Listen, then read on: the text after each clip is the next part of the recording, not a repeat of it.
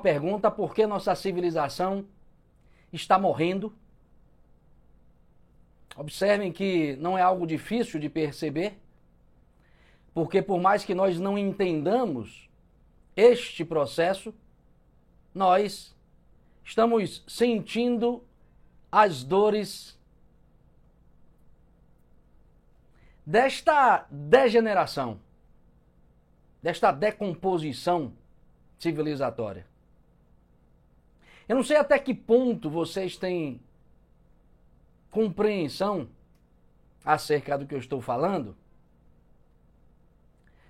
mas, enfim, me cabe aqui provocá-los a compreender, a compreenderem mais profundamente o que está acontecendo com a civilização dita ocidental, com a civilização denominada judaico-cristã, que é a nossa civilização.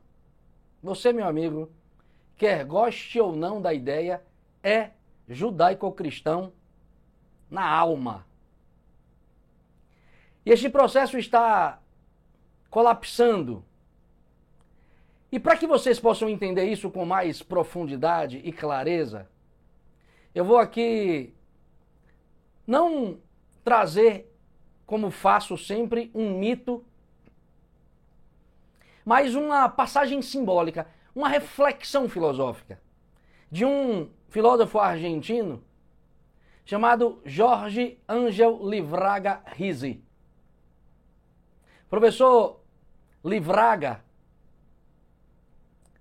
numa de suas obras, nos diz o seguinte: que a história é como um coração que acelera e desacelera. E que às vezes sofre taquicardia. Que nasceu um dia e que cedo ou tarde acabará por morrer. Contra este ritmo universal, continua o professor Livraga, nada podem nossas especulações intelectuais. É como é. A única coisa que podemos fazer é percebê-lo ou não. Porém, quem o percebe pode ser chamado de filósofo. Quem não o percebe não merece este qualitativo porque fica na superfície dos acontecimentos sem buscar as suas causas mais profundas. Então, é com este trecho, com esta passagem, com este pensamento do professor Jorge Ângelo Livraga, que eu dou início a esta live. E antes de entrar propriamente nas explicações concernentes às causas desta morte civilizatória, é preciso que vocês entendam que tanto a astrologia, que é a ciência magna de todos os povos da antiguidade, quanto a história, compreendida filosoficamente e não cientificamente, tanto a astrologia quanto a história, compreendida filosoficamente, sempre reconheceram o caráter cíclico da história. Eu digo até mais, sempre buscaram identificar nos ciclos históricos e no fluxo contínuo dos acontecimentos mundanos os seus padrões arquetípicos e as suas constantes antropológicas. Vou sintetizar aqui para vocês não se perderem. Eu estou dizendo que antes de entrar propriamente no assunto desta live, é preciso que vocês entendam que a magna ciência de todos os povos, olha a expressão que eu estou usando para designar a astrologia. Magna ciência. Eu sei, meu amigo, que você conhece a astrologia pelo jornal à tarde, Jornal de Salvador. Eu sei que em geral a gente confunde a astrologia com horóscopo. Não, eu estou falando de uma ciência. Uma ciência assim a qual nenhuma cultura antiga poderia se desenvolver. Tanto esta ciência quanto a história, entendida filosoficamente, como por exemplo, a história concebida por Cícero, filósofo estoico romano, tanto a astrologia quanto a história em sentido filosófico, sempre reconheceram que a própria história se desdobra em ciclos. E mais do que isso, essas ciências sempre identificaram ou procuraram identificar nestes ciclos os seus padrões arquetípicos e as suas constantes antropológicas, ou seja, aquilo que não muda, aquilo que perdura, aquilo que dá a tônica de cada época. E se nós hoje não conseguimos olhar para a nossa própria história, se nós hoje não conseguimos perspectivar a história da humanidade de uma ótica vertical, de uma perspectiva mais profunda, mais abrangente, mais estrutural, é porque, claro, a própria história, ciência historiográfica de hoje, pela sua própria índole anti-espiritual e anti-metafísica, se dedica mais a focalizar os processos materiais que os processos espirituais da própria trajetória da consciência humana, da própria trajetória da humanidade. Ou seja, se nós não temos hoje condições de observar isso que a astrologia e a história filosófica nos chama a perceber, é porque ela, a nossa história, a nossa historiografia atual, não nos dá condições de percebermos essas nuances mais profundas. Porque, claro, ela, pelo seu caráter antitradicional, anti-espiritual e metafísico, se coloca, sobretudo, a estudar os processos materiais ou as mudanças nos modos de produção e na superestrutura político-ideológica de uma sociedade, para falar aqui em terminologia marxista. Então, eu acho que vocês já conseguiram entender efetivamente do que eu estou falando. Ou seja, partindo da perspectiva historiográfica que hoje temos disponível, não dá para ir muito longe. Você pode até escapar um pouco buscando, sei lá, Oswald Spengler, a, de a Decadência do Ocidente é o nome do livro. Você pode até arriscar aprofundamentos, digamos, mais ousados, lendo um estudo de história de Arnold Toynbee, grande historiador inglês. Você pode até buscar, sei lá, Fernando Braudel, a história de longa duração. Mas ainda assim, meu amigo, você pouco penetrará nestas nuances sobre as quais eu falarei aqui. Então, o senhor está me chamando a entender o que, professor, efetivamente? Bom, eu vou traduzir o que eu tenho a dizer para vocês, chamando vocês a imaginar como seria a história ocidental, como poderíamos contar a história do Ocidente, a história de nossa civilização, em termos puramente simbólicos. Ou como poderíamos contar a história do Ocidente, a história de nossa civilização judaico-cristã, teatralizando-a como se ela estivesse em movimento num palco. Ou seja, discorrendo sobre os seus acontecimentos em quatro atos, em quatro cenas. Esta é a proposta. Então eu vou tentar aqui discorrer, vou traduzir para vocês a história do Ocidente, a história da nossa civilização, em termos puramente simbólicos, ou em três atos, em três. Desculpa, em quatro, em quatro atos, em quatro acontecimentos que revelam processos que não aparecem tão evidentemente aos olhos do homem comum, aos olhos de qualquer um de nós quando não se aprofunda filosoficamente numa compreensão como esta. Primeiro ato. Presta atenção porque diz respeito ao mundo em que você vive. Primeiro ato deste teatro que conta a história do Ocidente. Primeiro ato. É o arquétipo da individuação da consciência descendo e transformando-se em uma forma mental coletiva. O arquétipo da individuação da consciência é o que você conhece como o arquétipo do herói.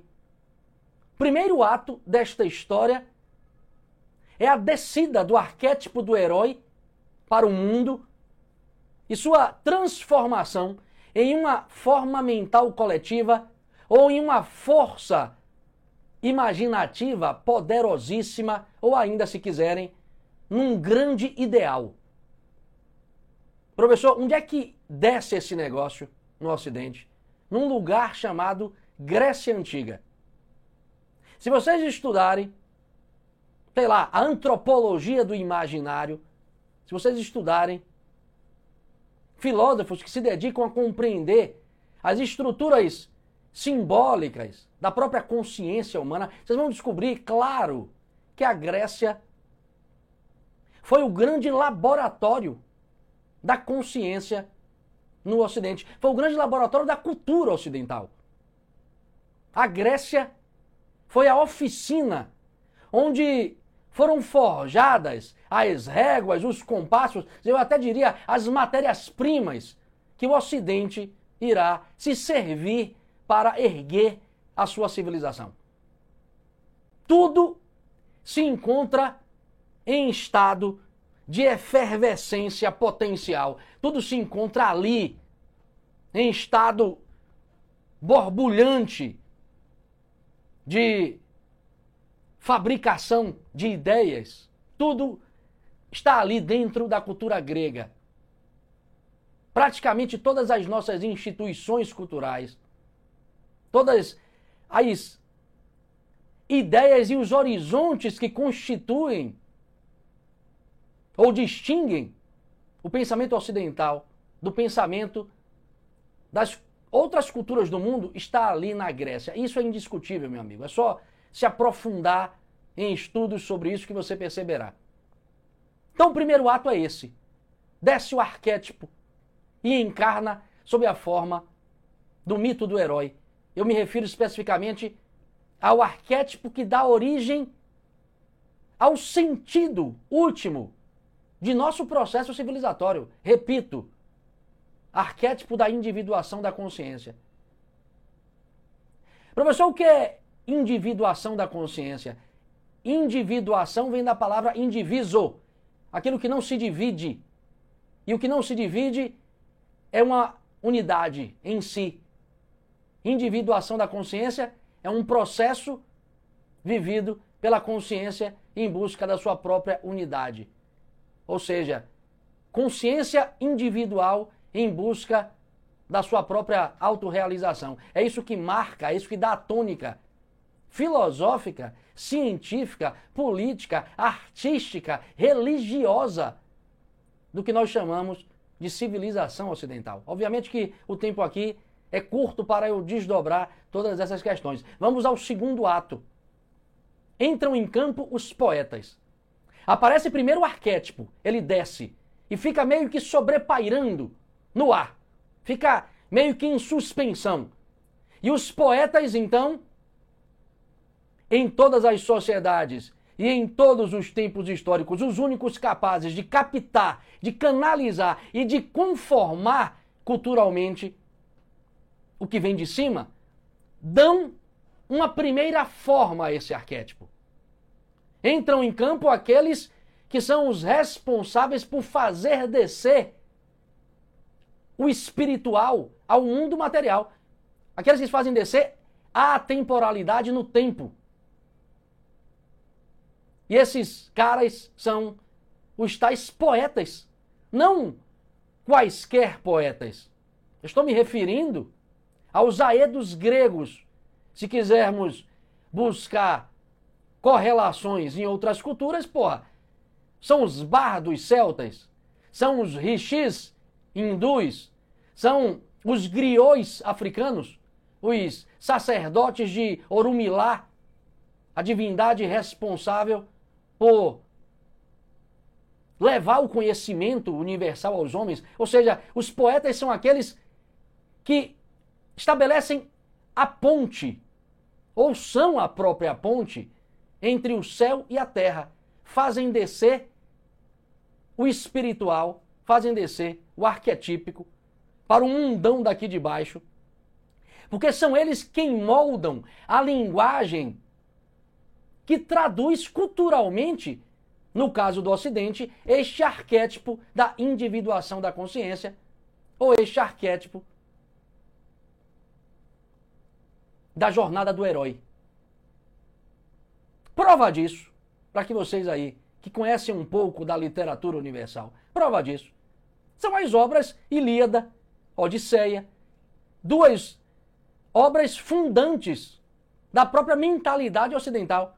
E aí você pergunta, que obras são estas? Ou até para adiantar aqui o lado, perguntemos quem são os principais personagens dessas epopeias, dessas obras clássicas. No caso da Ilíada, Aquiles. Todo mundo conhece. Quem é Aquiles? Um herói.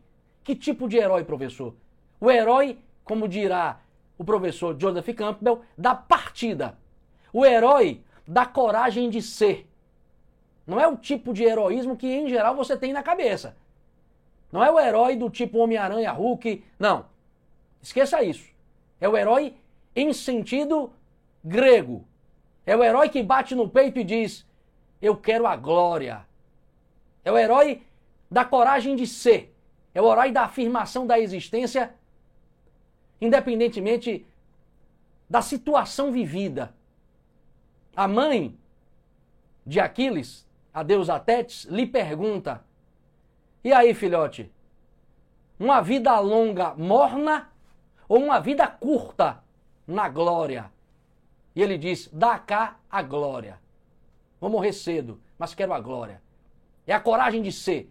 Ulisses já é outro tipo de herói. Como dirá o professor Joseph Campbell, é o herói do retorno. Do retorno para casa. É o herói que está inclusive mais próximo de nossas experiências.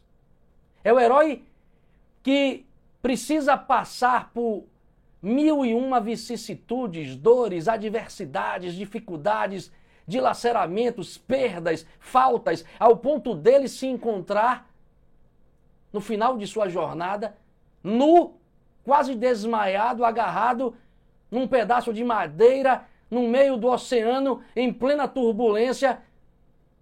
E claro, ele pergunta ao deus Poseidon, que está ali impingindo todo este sofrimento: o que você quer mais de mim? E Poseidon diz: Você vai sofrer. Até compreender que você não é nada sem os deuses. Então esse é o herói do retorno para casa. Ele não pode ser morto por Poseidon. Por mais que Poseidon queira, não pode. Porque Zeus está de olho no seu irmão. Digo, ó, ele pode determinar mil e um desafios a Ulisses, mas matar não pode, porque ele tem um destino. E esse destino será cumprido. O destino é voltar para casa, simplesmente voltar para casa. Para casa mesmo, para sua ilha Ítaca. Reencontrar a sua esposa que ele não vê há 20 anos, o seu filho Telêmaco.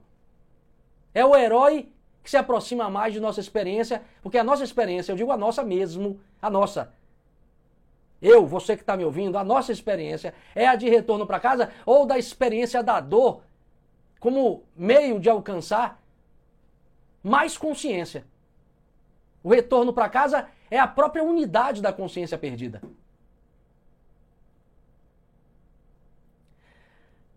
Então, os poetas entram em campo como segundo ato, porque são eles, em todas as culturas, os responsáveis por fazer descer o arquétipo do herói e acomodar este arquétipo numa linguagem que possa orientar as próprias culturas, em que eles, claro, são parte e estão ao mesmo tempo criando. O terceiro ato é a aparição dos filósofos. Entra em campo os filósofos. Chegam, então, aqueles que, diferentemente dos poetas, não acomodarão este arquétipo sob a forma simbólica de uma linguagem mítica. Repare que eu falei de Ilíada, eu falei de Odisseia, e eu estou falando de livros poéticos. Você tem traduções em prosa, mas quando você lê em verso, meu amigo, você entende do que eu estou falando. É um livro sagrado. É um livro sagrado. É uma escritura sagrada antiga. Deu base para o desenvolvimento da religião grega. Então, voltando, os filósofos entram em campo e conformam esta mesma mensagem, este mesmo arquétipo, porém, sob a forma lógico-discursiva da filosofia. O papo agora é outro. Não é mais símbolo, não são mais imagens de deuses. Agora são os termos da razão, os termos da conceituação das coisas. É o conceito que entra na parada, é a dialética que produz o movimento. Ou seja, a estrutura agora é outra, mas a ideia é a mesma. O que está em questão na filosofia, então, professor, quando nascem os filósofos gregos, é também o arquétipo da individuação da consciência. Meu amigo, um simples passeio pela filosofia de Platão e você perceberá que ela, a filosofia de Platão, lhe chama a uma escalada, a uma ascensão de consciência rumo à sua própria consciência. Ou seja, o que Platão nos oferece é um caminho em que a nossa consciência encontra a sua própria unidade perdida. Só que esse caminho não é o descrito na Odisseia, na Ilíada. Platão vai utilizar, por exemplo, de quatro virtudes, de quatro degraus: temperança, fortaleza, justiça e sabedoria. São as pedras do caminho sobre as quais nós precisamos apoiar os nossos pés para alcançarmos a ilha de Ítaca, para alcançarmos a glória de Aquiles, para alcançarmos a nós mesmos. Ou seja, se você observar o que é a tal inteléquia de Aristóteles, o que é inteléquia, professor?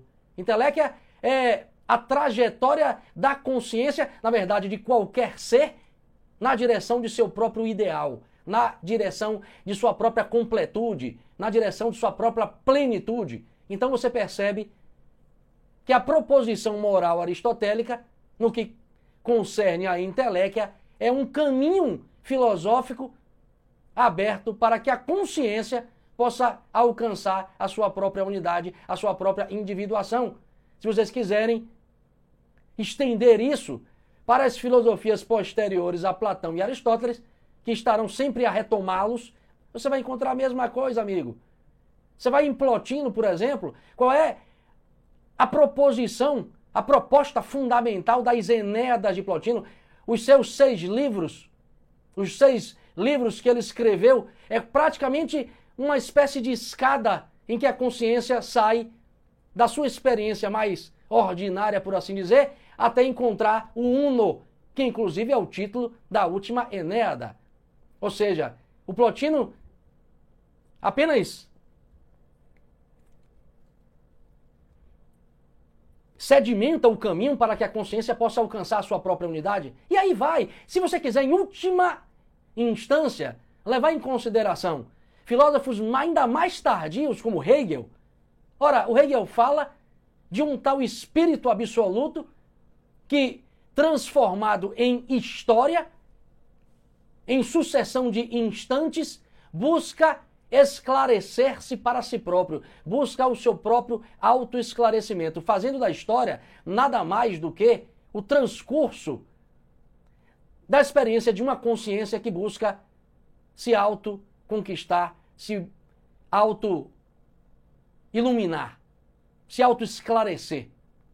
Então não adianta. Qualquer chave de compreensão que você tome na história da filosofia ocidental, você vai cedo ou tarde acabar encontrando essa estrutura de fundo que é o arquétipo da individuação da consciência. Eu não posso deixar de citar aqui, claro, esse psicoterapeuta muito caro a mim, cuja psicologia é muito cara a mim, Carl Gustav Jung, que tem um conceito fundamental em sua psicologia, que é de mesmo nome do arquétipo, conceito de individuação. Então, enfim, é só para mostrar para vocês que a filosofia é um segundo ato na história da nossa civilização, no sentido de reposicionar esse arquétipo ou seu desenvolvimento no tempo. Só que tem um detalhe. Os dois principais receptáculos na filosofia deste arquétipo foram Sócrates e Jesus. Porque não há como você perceber com mais clareza na filosofia a estruturação do processo de unidade da própria consciência sem recorrer às mensagens que estes dois grandes filósofos, o segundo maior do que o primeiro, produziram na história do Ocidente. O que eu quero dizer para vocês é que Sócrates põe à mostra com muita clareza este arquétipo da individuação, uma vez que ele morreu por isso. Sócrates morreu porque defendeu a verdade. Que verdade, professor? A verdade da autoconsciência. Sócrates morreu e, do mesmo modo, Jesus, porque defenderam a soberania da consciência individual em relação às instâncias sociais, políticas e culturais às quais esta consciência se encontra submetida. Eles estão dizendo, eles estão comunicando com suas mensagens que a consciência individual, que a consciência de cada um de nós, quando em comunhão com o absoluto, quando em comunhão com a totalidade do ser, quando em comunhão com Deus, é mais poderosa ou tem mais autoridade do que tudo de autoridade que aparece a nível institucional, político, cultural e social. É uma clareira, amigo, que é aberta no meio da cultura. Só que é uma clareira que diz que a consciência é superior à própria cultura, é superior à própria política, é superior ao tal social que nós hoje reverenciamos tanto. Porque hoje tudo é social. É a religião de nossos dias, o social. Tudo pelo social. Essas duas figuras são, sem dúvida nenhuma, os dois principais pilares da civilização ocidental, ou suas mensagens estruturaram como nenhuma outra referência, como nenhum outro pilar a civilização judaico-cristã. Quarto ato. Como tudo que nasce, morre, a civilização, passados, transcorridos muitos séculos, morre. A nossa civilização, como tudo que existe, morre. Por volta do século XVIII, XIX, já se mostra evidentemente moribunda. Digamos que no século XIX, fenece, morre. Há um desencarne desta ideia deste arquétipo. Há um desencarne do arquétipo da individuação da consciência. Há um desencarne do mito do herói. Isso não é uma especulação, ou se for, é de Joseph Campbell, no livro O Herói de Mil Faces. Não estou aqui falando em nome dele, mas, claro, menciono aqui o seu pensamento a título de endosso do que estou falando há um desencarne deste arquétipo que deu nascimento à nossa civilização. E a maior evidência disso nós encontramos no pensamento de um filósofo alemão chamado Friedrich Nietzsche. Ele é o profeta de nossos tempos. Nietzsche é o poeta, por assim dizer, de nossa época. É o aedo grego, é o bardo celta, é o rishi indiano, é o griot africano, da contemporaneidade. Estou falando aqui metaforicamente, ou seja, Nietzsche é aquele que consegue fazer descer o arquétipo da morte, do sentido heróico da existência. Não é ele quem produz isso, ele antevê, ele capta, ele percebe antes de qualquer um. A frase mais conhecida da filosofia de Nietzsche é Deus está morto. É ele quem percebe isso. Claro que o herói, ou esta referência suprema de existência, só e somente só pode existir na medida em que Deus existe. Porque o herói é uma expressão da própria experiência de Deus, da própria consciência de Deus no mundo. O Nietzsche antevê a morte desta ideia, deste arquétipo. E é interessante como, numa obra intitulada Genealogia da Moral, ele descreve isso com muita precisão. Ele escreve o seguinte: precisamente a autodiminuição do homem, a sua vontade de diminuir-se, não acha em avanço irresistível desde Copérnico? É uma pergunta. Ele continua.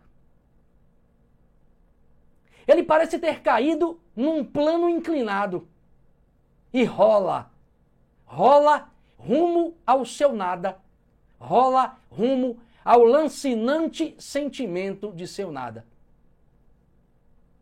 Repare que o, o Nietzsche parece profético, não só porque está claro nos dias de hoje que encontramos esse lancinante sentimento de vazio, este lancinante sentimento de nada, mas também porque a própria forma, a própria forma do Nietzsche filosofar é poética.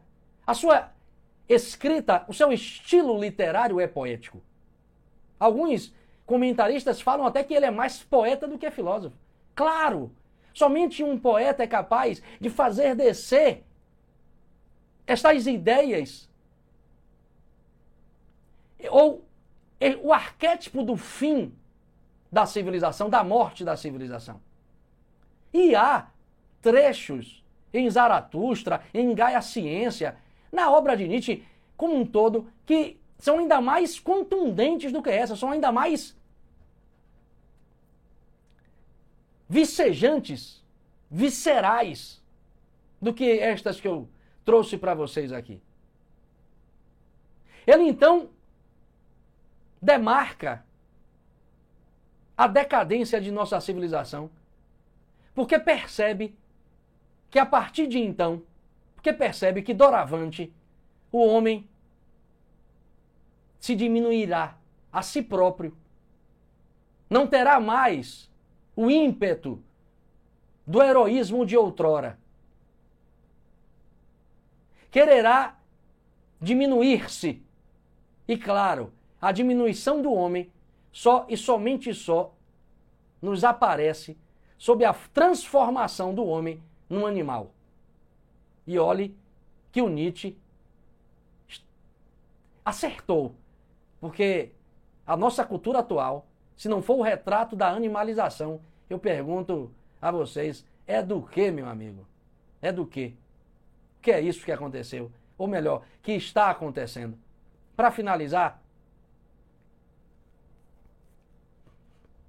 observem vocês que, ao contrário do que nos foi dito, ao contrário do que nos é dito hoje, pela nossa cultura, pela nossa educação, o homem não é o único agente da história.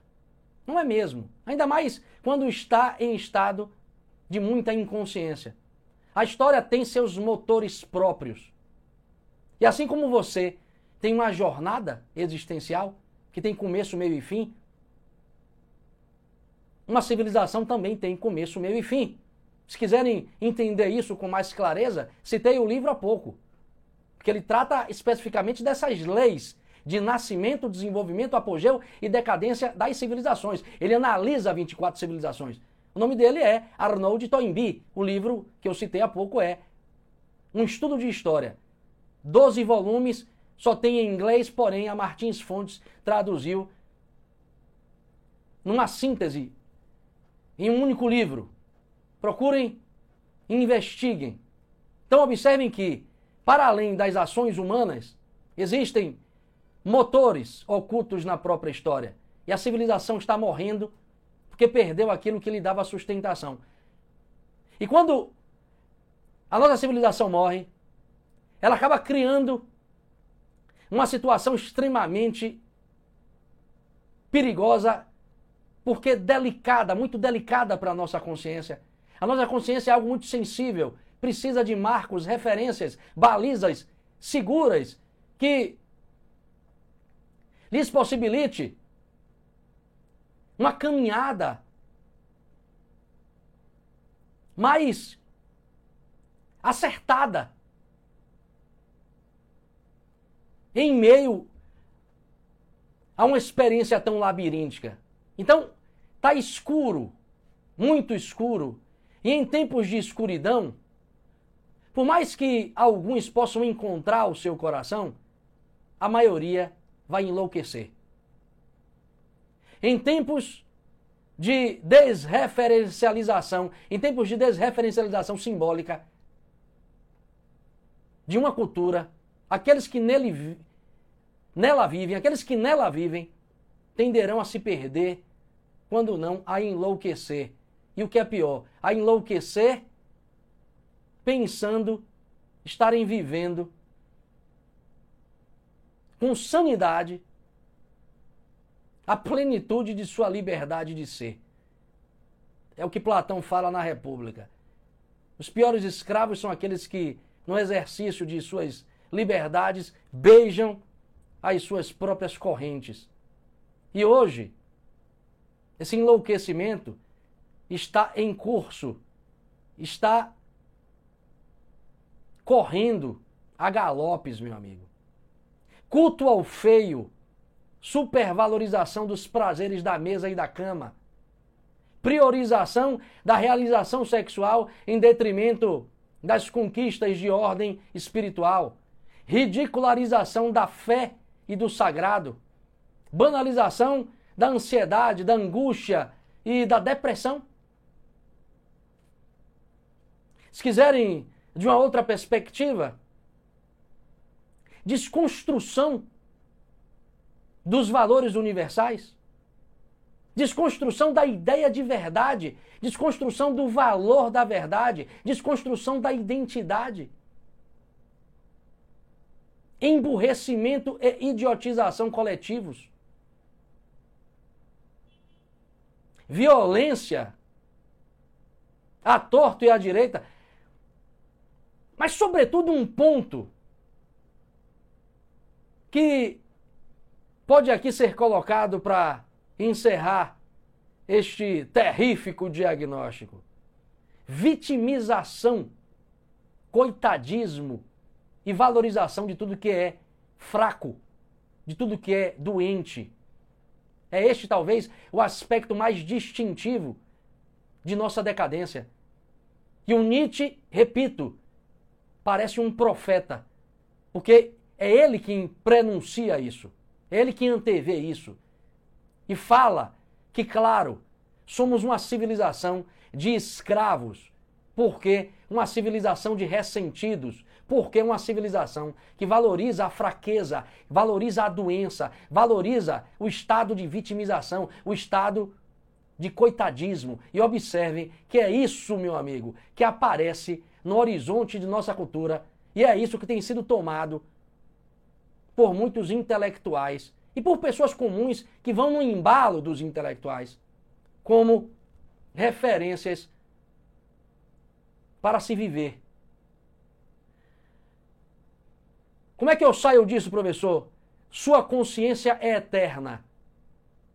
Pode superar os marcos temporais ou o condicionamento imposto pela própria cultura em que vive, pelo próprio tempo histórico no qual se encontra condicionado e ir buscar e ir buscar elementos atemporais, eternos, divinos em outras culturas, de modo que ele permita infundir estas coisas no seu tempo e assim criar condições para que você possa caminhar com segurança, mesmo estando envolto de tantos loucos, de tantas pessoas em estado de desespero. Então, usem o poder que vocês têm, se assim levarem a sério tudo isso que eu coloquei para vocês.